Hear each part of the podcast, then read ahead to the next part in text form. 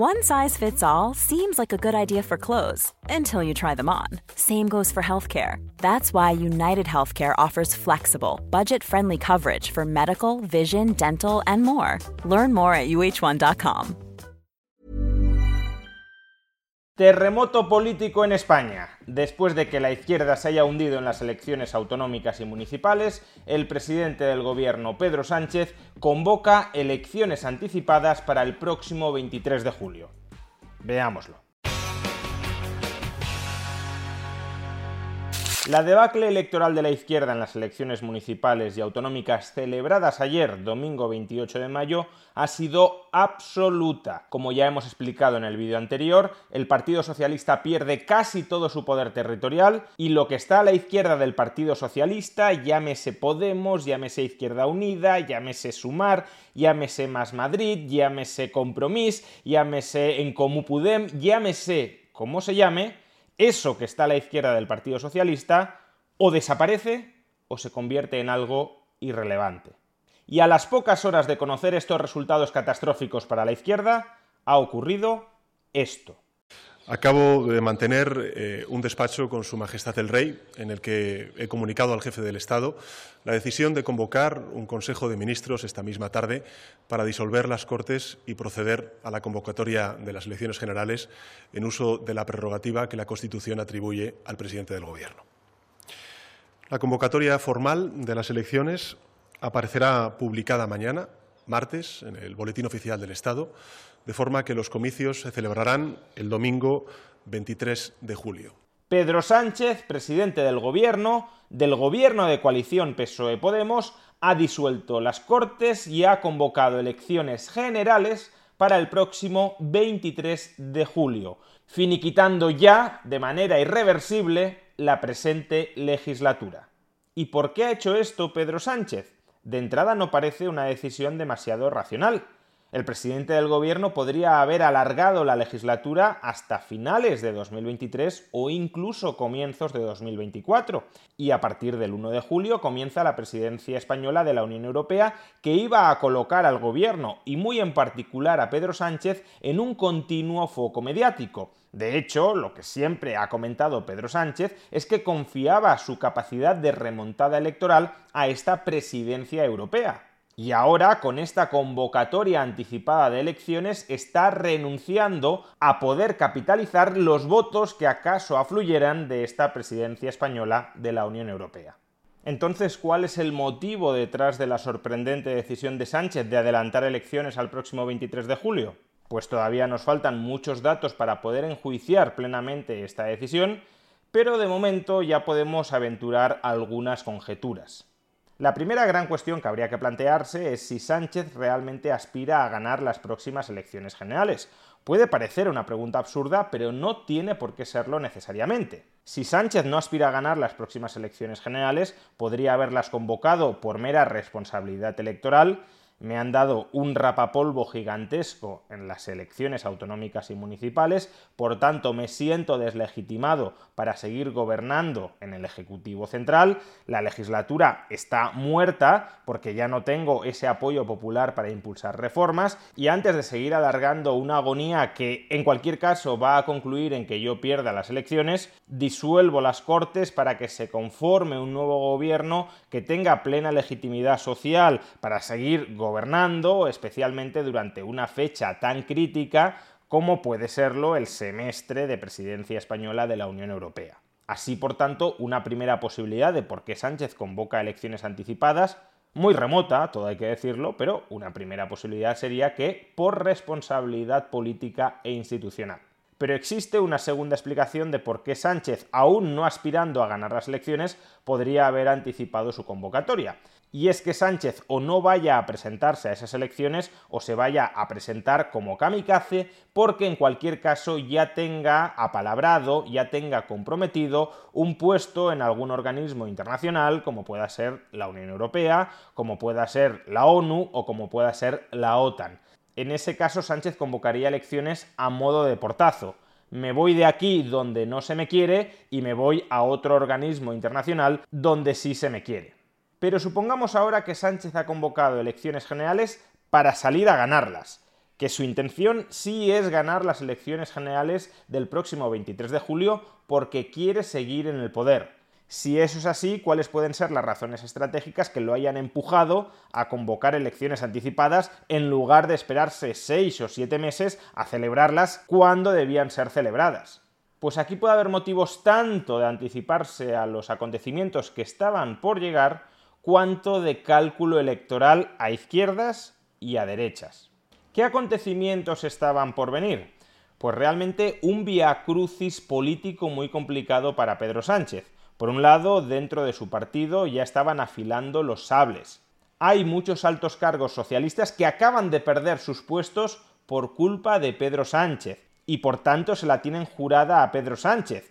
Permitir que estén conspirando durante seis o siete meses puede llevar a que tus propias víctimas te hagan perder las elecciones. En cambio, ahora, convocando las elecciones anticipadamente, los críticos, la oposición a Sánchez, no solo no tiene tiempo para conspirar, para coordinarse, para plantear una alternativa política a Sánchez, sino que al revés, tiene que hacer prietas las filas y posicionarse detrás de Sánchez para intentar que gane a muy corto plazo estas elecciones generales.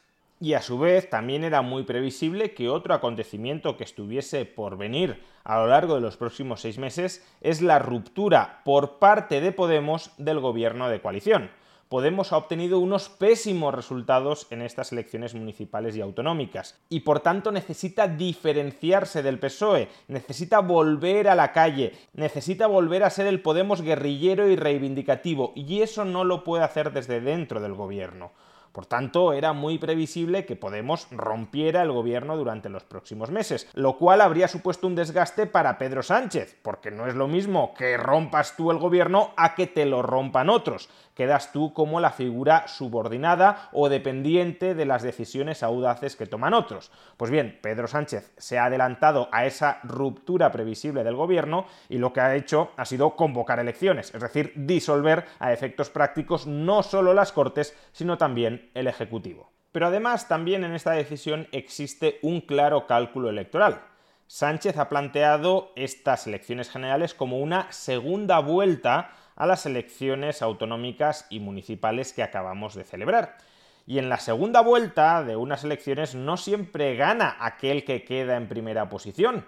Muchas veces gana el que ha quedado en segunda posición si consigue congregar a su alrededor el voto de todos aquellos que no apoyaron a la primera opción. Por ejemplo, en las últimas Hey, I'm Ryan Reynolds. At Mint Mobile, we like to do the opposite of what Big Wireless does. They charge you a lot, we charge you a little. So naturally, when they announced they'd be raising their prices due to inflation, we decided to deflate our prices due to not hating you. That's right. We're cutting the price of Mint Unlimited from $30 a month to just $15 a month. Give it a try at mintmobile.com slash switch. $45 upfront for three months plus taxes and fees. Promo rate for new customers for limited time. Unlimited more than 40 gigabytes per month. Slows. Full terms at mintmobile.com. Hiring for your small business? If you're not looking for professionals on LinkedIn, you're looking in the wrong place. That's like looking for your car keys in a fish tank.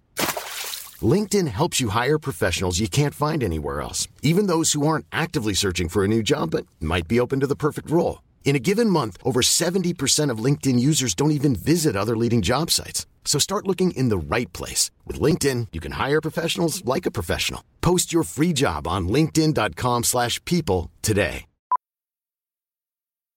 Millions of people have lost weight with personalized plans from Noom. Like Evan, who can't stand salads and still lost 50 pounds. Salads generally for most people are the easy button, right? For me, that wasn't an option. I never really was a salad guy. That's just not who I am. But Noom worked for me. Get your personalized plan today at Noom.com. Real Noom user compensated to provide their story. In four weeks, the typical Noom user can expect to lose one to two pounds per week. Individual results may vary.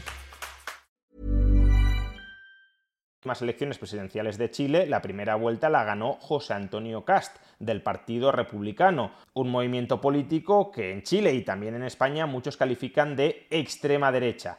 ¿Qué ocurrió en la segunda vuelta? Pues que Gabriel Boric, el candidato que había quedado en segundo lugar, recogió el voto de todos aquellos que no querían que José Antonio Cast fuera presidente de Chile y terminó ganando las elecciones Gabriel Boric. Y eso es a lo que puede estar aspirando Pedro Sánchez, a plantear estas próximas elecciones generales como una elección binaria, o Pedro Sánchez o la ultraderecha.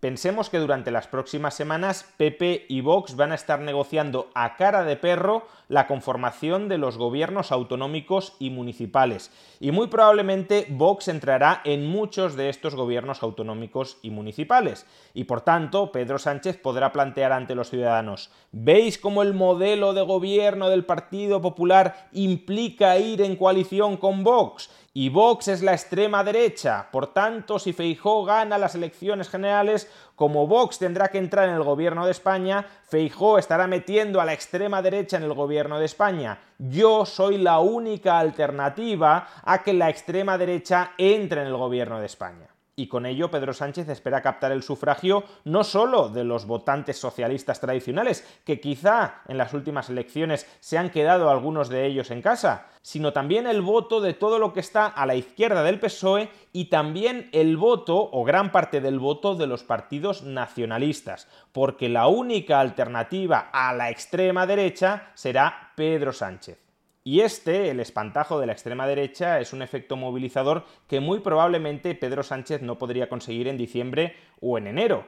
Si se convocan elecciones generales en diciembre o en enero, que es cuando deberían haberse convocado, ahí ya llevaremos alrededor de medio año de gobiernos de coalición PP y Vox. Y si esos gobiernos de coalición no han hecho ninguna burrada escandalosa, pues entonces ese espantajo de que viene la extrema derecha y nos arrasará con todo el país, pues no tendría tanta fuerza electoral como puede tenerlo ahora, justo cuando Vox acaba de entrar en los gobiernos de coalición y por tanto no sabemos exactamente qué puede llegar a hacer en todas y cada una de las administraciones públicas que esté gobernando o cogobernando en España.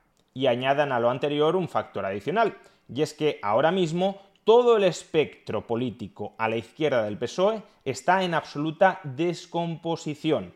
Como ya analizamos en el vídeo de ayer, los resultados electorales del PSOE han sido malos, pero ni mucho menos catastróficos, y en cambio los resultados electorales de Podemos, de Más Madrid, de Compromís, de Encomú Pudem, etcétera, etcétera, etcétera, de Sumar y Podemos en definitiva, han sido desastrosos todo lo que ha tocado Podemos o todo lo que ha tocado Sumar ha perdido, se ha hundido.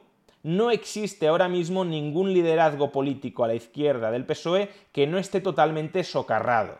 Es más, la coalición política de Sumar ni siquiera está armada. Yolanda Díaz ha dicho que quiere encabezar ese proyecto político, pero no lo ha organizado los partidos políticos que conforman esa coalición todavía no han hablado de cuál va a ser el reparto de los cargos o el reparto de los dineros que ingrese esa coalición en función de sus resultados electorales. Sabemos que el partido que potencialmente podría llegar a entrar en esta coalición y que está más distanciado sobre estos puntos es Podemos, pero es que todos los demás partidos, aunque tengan una voluntad de entendimiento, aún no se han sentado a negociar. Y todos ellos van a tener que negociar en 10 días.